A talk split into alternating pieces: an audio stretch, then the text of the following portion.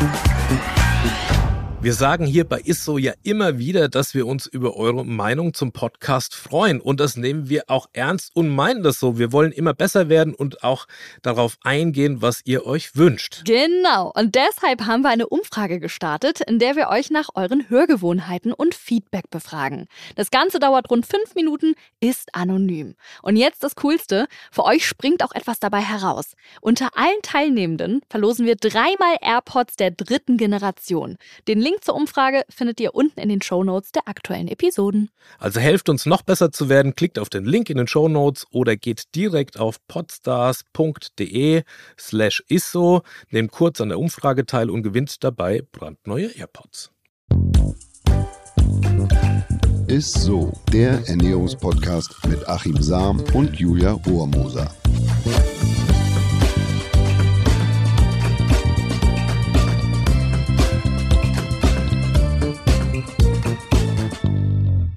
Hallo und herzlich willkommen zu ISSO, dem Ernährungspodcast mit dem Ernährungswissenschaftler Achim Sam. Und der Julia Rohrmoser. Ja, Hallöchen.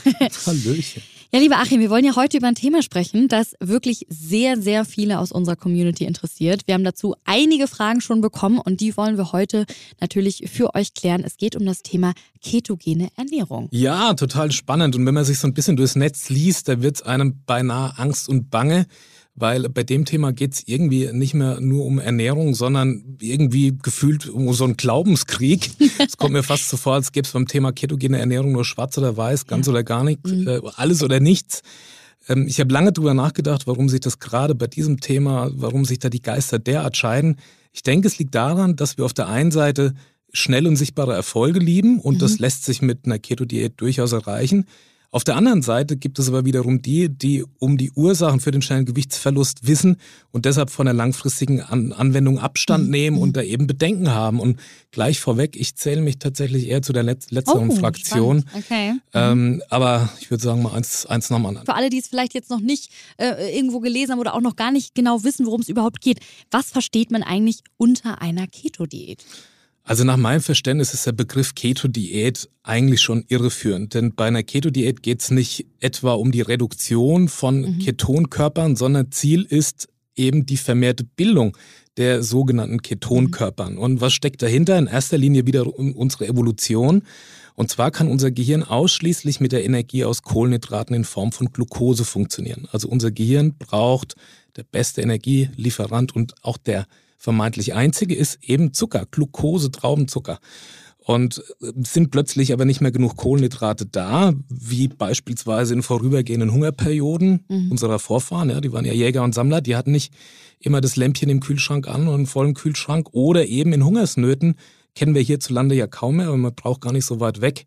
Das sind Hungersnöte leider noch ein großes Problem. Also da fehlen auch Kohlenhydrate. Mhm. Also für solche Phasen hat, äh, wo, wo Kohlenhydrate absolute Mangelware sind, dann fährt unser Körper ein Überlebensprogramm ab. Und indem er überwiegend aus Körperfett, beziehungsweise ist das dann Acetyl-CoA in der Leber, das ist ganz wichtig zu wissen, quasi eine Ersatzdroge für unser Gehirn baut. Also, jetzt ist der gesetzte Fall, man hat also eine ketogene Ernährung, man isst also kaum Kohlenhydrat oder sehr wenig. Mhm. Unser Gehirn braucht aber irgendwie einen Stoff und dann ist der Körper in der Lage, eine, ja, dieses Überlebensprogramm zu fahren und dann in der Leber einen Ersatzstoff zu bauen, mhm. äh, damit wir quasi diesen, diesen Kohlenhydratmangel überstehen und trotzdem denk- und leistungsfähig bleiben. Also dass wir dann nicht wie früher einfach sitzen geblieben sind ja, und sind einfach nicht mehr weiter sammeln und jagen gegangen, mhm. sondern wir sind dann einfach gestorben. Und das versucht der Körper mit diesem Notprogramm zu umgehen.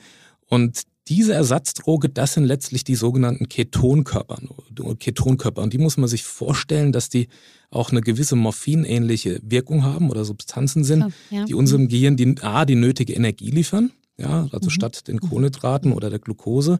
Und außerdem wirken sie ähnlich wie eine Droge, damit wir eben diese Notzeit überstehen. Also die betäuben uns auch etwas. Krass. Und das kennen wir, das habe ich ja bei, bei dem Thema Fasten schon erzählt, wenn man zu wenig isst, dann gelangt man auch in diesen Zustand, wo man sich fast auch ein bisschen euphorisch fühlt und so. Mhm. Und das liegt eben genau daran, dass der Körper diese Ketonkörper bildet und die uns auch quasi über diese Notzeit hinweg mhm. betäuben sollen, dass wir einfach weitermachen ja, ja. und nicht verhungern. So, und Diesen Zustand versucht man also mit einer ketogenen Diät herbeizuführen, indem man möglichst wenig Kohlenhydrate isst. Und genau darin liegt jetzt auch schon die große Krux, denn es geht da gar nicht um ein Low-Carb-Prinzip oder so, mhm, wo man mhm. Kohlenhydrate reduziert, was ja durchaus zu empfehlen ist, sondern man ist hier fast bei einem No-Carb-Prinzip, weil man ja denkt, na gut, ich will ja in diese Ketose kommen, ich will viele Ketonkörper bilden, damit ich viel Fett, Fett verstoffwechsle, ja, was mhm. die Leber dann letzten Endes übernehmen muss, was auch stimmt. Aber umso weniger Kohlenhydrate, umso schwieriger wird die ganze Geschichte. Also bei klassischen ketogenen Diäten spricht man von maximal 4% Kohlenhydraten oder etwa 20 Gramm am Tag. Immer zum Vergleich, allein unsere Gehirnzellen brauchen etwa 140 Gramm Glucose, Traubenzucker am Tag. Das ist schon echt eine ganz ja, ordentliche heftig, Menge. Ja. Und deshalb wird normalerweise für Erwachsene empfohlen, über Kohlenhydrate circa, dass die Gesamtenergiebedarf bei 50, 50 Prozent bei Kohlenhydraten liegt. Bei Sportlern natürlich etwas mehr tatsächlich mhm. noch. Und bei der ketogenen Diät wären wir dann bei etwa 6 bis 8 Prozent Protein, mhm. was ich jetzt gar nicht so ähm, kritisch sehe, weil okay. wir können relativ viel Protein tolerieren, wenn wir mhm. jetzt keine Vorschädigung haben der Niere und so, ja, okay. dann ist das eigentlich auch äh, möglich. Aber knapp 90 Prozent Fett. Was? Also 90 Prozent, also das ist schon echt eine Hausnummer. Und wenn ich das jetzt empfehlen würde als Ernährungswissenschaftler, ich glaube, dann würde man mir das Diplom auch gleich wieder wegnehmen. Und es ist klar, dass das satt macht, ne, wenn ich so einen hohen Fettträger, Fett mhm. macht tatsächlich satt. Ich habe also auch nicht diese, diese Insulinstimulationen, die man hat, wenn man natürlich Kohlenhydrate isst. Aber das 90 Prozent Fett, das ist natürlich schon echt krass.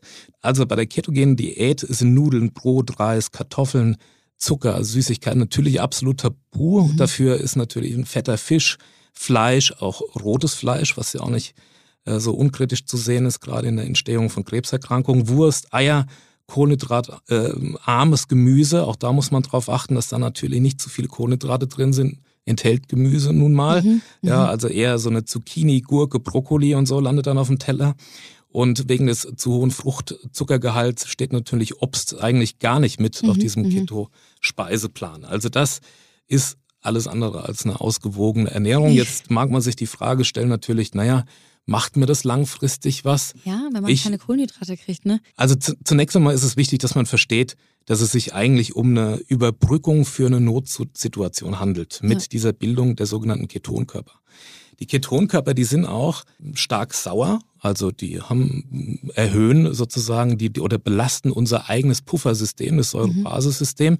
Jetzt sagen wieder, oder habe ich oft gelesen, naja, es kommt ja durch die reine Ernährung, ketogene Ernährung, nicht zu einer so starken Ansammlung von sauren Ketonkörpern. Aber wenn ich natürlich die Szene betrachte, die das auch macht, das heißt, die machen in der Regel auch extrem viel Sport. Ja, auch Ach, da habe ich äh, quasi auch immer mal eine, eine, eine Muskelzersetzung erst. Also das heißt, ich habe eine Stickstoffbelastung auch auf die Niere. Auch mhm. das nimmt zu. Mhm. Ähnlich wie wenn ich Eiweiß esse, dann habe ich auch eine Nierenbelastung. Und wenn das dazu kommt oder man hat auch ähm, quasi eine, eine, Vorschädigung oder ist äh, genetisch ähm, belastet und hat Schwierigkeiten mit der Niere, dann kann es doch schon dazu kommen, dass man in der Ketoazidose landet. Also das bedeutet, dass der Körper ähm, übersäuert und das, das ist dann letzten Endes ähm, kann das auch langfristig Nachteile haben. Du hast eben gerade ähm, Ketose schon so ein bisschen angerissen. Kannst du ähm, da noch ein bisschen mehr dazu erzählen, äh, was passiert, wenn man zu stark in so eine Ketose fällt? Ja, also diese Ketonkörper, wie gesagt, sind morphinähnliche äh, Stoffe, ja, ja und die ja. wirken auch oder die haben, die sind stark sauer. Ja, mhm. also die belasten unser eigenes Puffersystem. Mhm. Jetzt aus dieser Ernährung heraus esse ich natürlich auch sehr, sehr proteinlastig. Das heißt, ich habe zusätzlich eine Belastung eben der, der Niere und der mhm. Stoffwechselorgane. Das heißt, ich muss hier irgendwie diese, äh, diese, dieses Säurebasissystem aufrechterhalten. Also da habe ich noch eine zusätzliche Belastung. Wenn ich jetzt noch intensiv Sport treibe dazu, dann habe ich nochmal eine Belastung, weil ich erst Muskulatur abbaue. Die Muskulatur muss auch erstmal verstoffwechselt werden. Das geschieht auch. Über die Nieren muss dieser Stickstoff ausgeschieden werden. Das heißt, ich kann da doch schon eine Ketoazidose provozieren, also eine, eine, eine starke Übersäuerung. Und das ist gar nicht so unkritisch. Also das Argument der Befürworter der ketogenen Diät ist immer, dass man eigentlich so eine Ketoazidose rein durch diese Ernährungsweise, durch die Ansammlung der Ketonkörper nicht erreichen mhm. kann. Aber es ist eben quasi ein Multiplikator, weil ich ja eine hohe Proteinbelastung habe. Ne? Ich ja, ja. kaum, dann habe ich auch nichts oder wenig über die Ernährung wie ich das ganze System da abpuffern kann, also weil ich ja auch da quasi auf das Gemüse acht geben muss, also weil es Kohlenhydrate enthält, bleibt mir eigentlich nur der Weg, dass ich da ordentlich dagegen arbeite und eben viel Wasser dazu trinke, dass die Nieren da ordentlich gespült sind und dass die Niere auch damit äh, mit umgehen kann und auch die Giftstoffe beziehungsweise den Stickstoff auch wieder loswerden kann. Mhm. Und natürlich das Säure-Base-Gleichgewicht, dass ich den Körper unterstützt dabei, weil das wird ja. schon belastet hier bei dem, äh, bei, bei, dem, bei dem ganzen System hier. Mhm. Und die Schwierigkeit ist, wenn ich jetzt noch zusätzlich hart trainiere, dann kann es zum sogenannten Repto-Syndrom kommen. Das heißt, dass, dass die Niere so stark belastet ist, dass diese Alveolen verkleben in der Niere und es dann zum äh, Nierenversagen tatsächlich oh Gott, kommt. Und also das, ja, ja das, das, ist jetzt die, die lange Kette, äh, muss es nicht, aber mhm. eben das Argument, es wird immer nur betrachtet, oder das, was ich gelesen habe, dass man eben keine Ketoazidose über die reine Ketonbildung so erreicht. Das ist richtig, mhm. aber es können eben Faktoren dazukommen, wo es dann zu so einer starken Belastung eben kommt. Ja. Und gibt es irgendwelche Anzeichen, die man vielleicht an sich selbst bemerkt, äh, die einem zeigen, hey, du hast gerade eine Ketose oder so? ja, das, das, merkst du relativ schnell, weil der Körper so. auch irgendwann adaptiert. Also am Anfang bist du noch quasi euphorisch und so, aber ja. irgendwann dir fehlen natürlich äh, die Kohlenhydrate dem Gehirn. Ähm, das ist der primäre Energielieferant. Ähm, Ketonkörper mhm. sind da quasi nur eine, eine, ein Ersatzstoff, also quasi ein, ein Vehikel, um diese kurzfristige Notsituation da zu überstehen. Mhm. Aber klar, Müdigkeit, Konzentrationsschwierigkeiten, wenn man keine Kohlenhydrate hat, auch Verstopfung, weil man hat ja kaum oder gar keine Ballaststoffe, das ja, darf man auch nicht stimmt, vergessen. Stimmt, ja. Stimmt, ja. Und irgendwann äh, fängt man tatsächlich auch so an, nach Aceton zu riechen. Ne? Ähnlich wie das ist bei, Ach, bei wenn echt? man fastet langfristig, okay. weil diese, diese, diese Ketonkörper, die sind schon äh, sauer und, und äh, haben so, sind Aceton ähnlich. Das heißt, Mundgeruch etc. und so. Ja. Und man hält ja da auch immer ein bisschen so, Achtung, ich faste, ne? oder ich mache mhm. Keto-Diät, der hält man fast schon von allein Abstand. Ja, ja, ja. Du hast ja äh, die ganze Zeit auch äh, von Sportlern gesprochen, dass die ganz häufig diese Keto-Diät äh, auch machen. Kommt das aus dem Sportbereich? Oder, ähm? Na, also das kann ich mir tatsächlich überhaupt mhm. nicht erklären oder das muss mir mal jemand erklären, weil jeder, der schon mal Ausdauersport gemacht hat beispielsweise, der mhm. weiß, wie wichtig die Kohlenhydratquellen mhm. sind und wenn die mhm. Wir haben nur lokale Glykogenspeicher, also in der jeweiligen Muskulatur. Wenn ich die beanspruche über eine gewisse Zeit, sind die aufgebraucht. Mhm.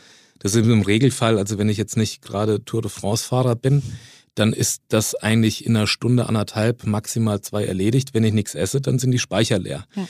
Und dann der Moment, wo der Körper dann intensiv auf die Fett Verbrennung zurückgreifen muss, weil er mhm. eben keine Kohlenhydrate mehr hat, man sagt auch Hungerast dazu oder ja. wie so ein schwarzes Loch, dann geht eigentlich vom Leistungsprozess gar nichts mehr. Also wenn man das in der Vorbereitung mal macht, um den Körper zu trainieren, intensiver auf die Fette zurückzugreifen, also in einem Training, wo man quasi auf den Wettkampf hintrainiert ja. oder so und dann die Kohlenhydrate mal weglässt oder runterfährt, damit der Körper intensiver lernt, auf die Fettreserven zurückzugreifen. Das macht einen dann ausdauerleistungsfähiger mhm. im Wettkampf, aber also für, für Belastungen, wo man die Leistung braucht oder wo die Leistung benötigt ist, das leuchtet mir gar nicht ein. Also, weil du die Leistung gar nicht abrufen ja, kannst. Ja, die ist, ist quasi gar nicht vorhanden. Ne? Weil ja. Kohlenhydrate werden, das ist sozusagen das, das Muskelbenzin, die können am leichtesten unter, unter Beteiligung von möglichst mhm. wenig Sauerstoff verbrannt werden. Das ist bei Fett schon ganz anders. Also wenn ich die Energie aus Fettreserven ziehen muss und auch aus den Proteinquellen, dann brauche ich da die bis zu 20-fache Menge an Sauerstoff. Das heißt, das fehlt mir dann am Leistungsprozess. Mhm. Also ich muss wirklich sagen, richtig gut, dass du das Thema mal von der anderen Seite beleuchtet hast, weil wie gesagt, man liest immer Keto, Keto, Keto, die Ja, gar nicht von der anderen Seite, sondern einfach von der, von der, mhm. von der, so, so, äh, mhm. so ist es einfach. Und ich glaube, ja. man sollte da auch dabei bleiben, dass man sagt, okay, zum, zum schnellen Gewichtsverlust gut, mhm. ja, mhm. der, der so machen will, aber dann muss man sich auch eingestehen, dass das nicht die gesündeste Variante ist. Es ja. gibt Krankheitsbilder, da kann das Sinn machen, eine mhm. Keton- mhm. oder eine Keto-Diät zu machen. Also es gibt beispielsweise für Epilepsie-Patienten mit angeborenen Stoffwechselerkrankungen, kann es Sinn machen, das mal zu tun. Natürlich nur unter ärztlicher Aufsicht. Es wird auch von positiven Effekte, Effekten bei, bei, bei Krebspatienten äh, berichtet, weil die Tumorzelle kohlenhydratabhängig ist und, und viel Kohlenhydrate, Glucose verstoffwechselt. Aber dann reicht es auch, die Kohlenhydratmenge zu reduzieren. Im Zweifel auch das ist in, äh, mit, mit, dem Arzt abzusprechen oder mit den Ernährungsberatern da vor Ort. Äh, also zu reduzieren kann Sinn machen, aber ganz runterzufahren, dass ich den Körper dann wiederum belaste mit Ketonkörper äh, in, in der Zeit, mhm. auch nicht gut. Er baut sich sozusagen ja den Ersatzstoff für die Kohlenhydrate. Ne? Also da, da wäre ich tatsächlich vorsichtig. Ähm, es, es gibt quasi Diabetes mellitus, äh, Gewichtsreduktion, da wird das irgendwie diskutiert, aber das ist, das ist einfach mit dem Arzt abzuklären, weil es sehr, sehr, sehr fragil und okay. sensibel ist. Ne? Ja, cool. Das war sehr, sehr aufschlussreich und sehr spannend. Vielen Dank schon mal dafür. Und ihr kennt es ja auch. Wir kommen jetzt natürlich noch mal kurz zu unserer Frage der Woche. Die Frage der Woche. Und diesmal kommt die Frage der Woche von Franzi. Sie fragt dich, Achim, kann man auch zu viele Hülsenfrüchte essen, wenn man ansonsten auch Fleisch und Fisch isst? Tja, liebe Franzi, vielen Dank für deine Frage. Also ich glaube, bei Hülsenfrüchten, da solltest du dich nicht zurückhalten. Wenn man das jetzt mal in der ganzen Betrachtung der Proteinmenge, also wenn du Fleisch und Fisch isst, du, du hast äh, keine genetische Vorbelastung der Niere, dann würde ich, dann haben eigentlich Hülsenfrüchte tatsächlich nur Vorteile und sollte man sich nicht zurückhalten. Mhm. Es gibt da ganz interessante Zahlen zu. Ein internationales Forscherteam wollte beispielsweise wissen, warum Menschen in bestimmten Regionen, haben wir auch schon mal was gesagt, diese sogenannten Super Centenarians, älter als 100 Jahre werden. Und siehe da, Menschen, die täglich mindestens 20 Gramm Hülsenfrüchte essen, die haben eine um etwa sieben bis acht Prozent höhere Chance, besonders alt zu werden. Uh, also man oh, konnte ja da nicht sehen, gibt es da irgendwie Überlagerung oder welche Ernährungsform ist da richtig oder spricht für ein hohes Alter, aber man konnte da eben Rückschlüsse ziehen, dass 20 Gramm Hülsenfrüchte äh, täglich eben die Lebenserwartung um sieben bis acht Prozent erhöhen können. Das ist schon eine ganz schöne Zahl.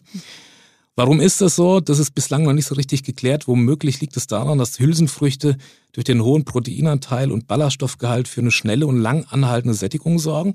Das heißt, man wird dadurch insgesamt äh, äh, schneller satt, man nimmt dadurch weniger Kalorien zu sich und man neigt dann weniger zu Übergewicht, was ja letzten Endes gibt dann übergewichtsbedingte Erkrankungen, mit denen man mhm. mhm. zu kämpfen hat und was dann eben zu einer höheren oder schnelleren Mortalität führen kann, also mit einer geringeren Lebenserwartung. Zum anderen enthalten Hülsenfrüchte aber Stoffe, die beispielsweise das stärkespaltene Enzym Alpha-Amylase hemmen. Dadurch wird weniger Stärke in Zucker aufgespalten. Die Stärke liefert dann weniger Energie. Kennen wir von dem Kartoffelbeispiel, was ich immer erzähle. Ähm, weniger Energie als ein Einfachzucker. Sie macht besser satt und dient dann letzten Endes den Darmbakterien wieder als Nahrung. Also auch das können Hülsenfrüchte ja, cool. leisten. Und was ich noch ganz interessant fand in dem Zusammenhang, Thema Hülsenfrüchte, es gibt eine klinische Studie der University Toronto und dann hat man bei übergewichtigen Patienten den Effekt von Ballaststoffen getestet in der Kalorieneinschränkung.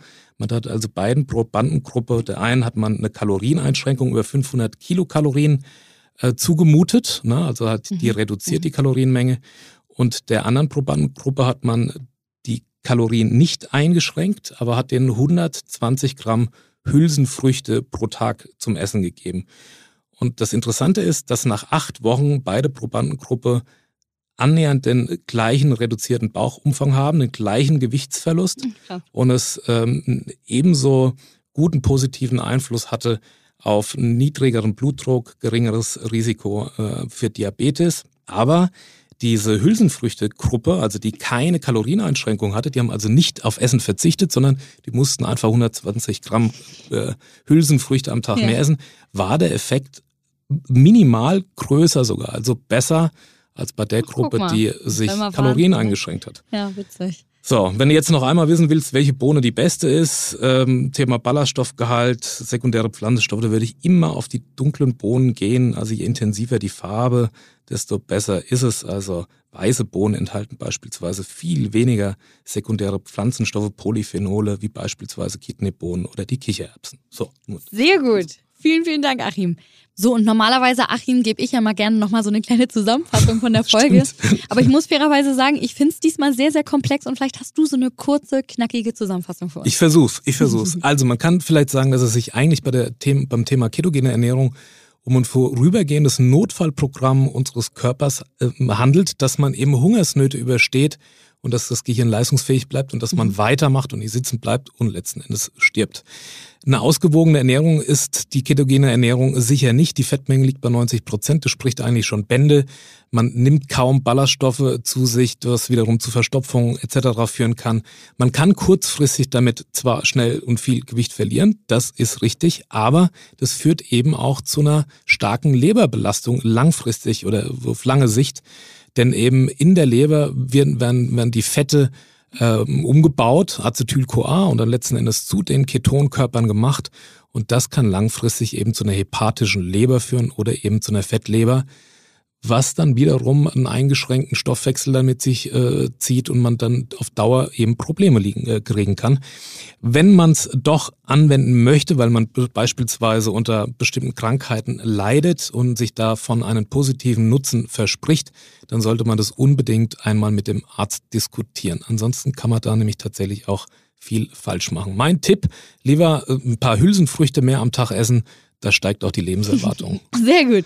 Dann würde ich sagen, vielen, vielen Dank fürs Zuhören. Wir hoffen, dass euch die Folge gefallen hat, dass ihr die genauso spannend fandet wie ich auch. Wenn ihr was Gutes für uns tun wollt, dann lasst uns doch gerne mal so eine 5-Sterne-Bewertung bei Spotify oder bei Apple Podcasts da oder bei eurem ja, Podcast-Medium. Wir freuen uns jedes Mal sehr darüber. Und ich würde sagen, wir hören uns auch schon nächste Woche wieder, ne? So ist es. Bis dann. Tschüss. Ciao. Dieser Podcast wird euch präsentiert von Edeka. Wir lieben Lebensmittel.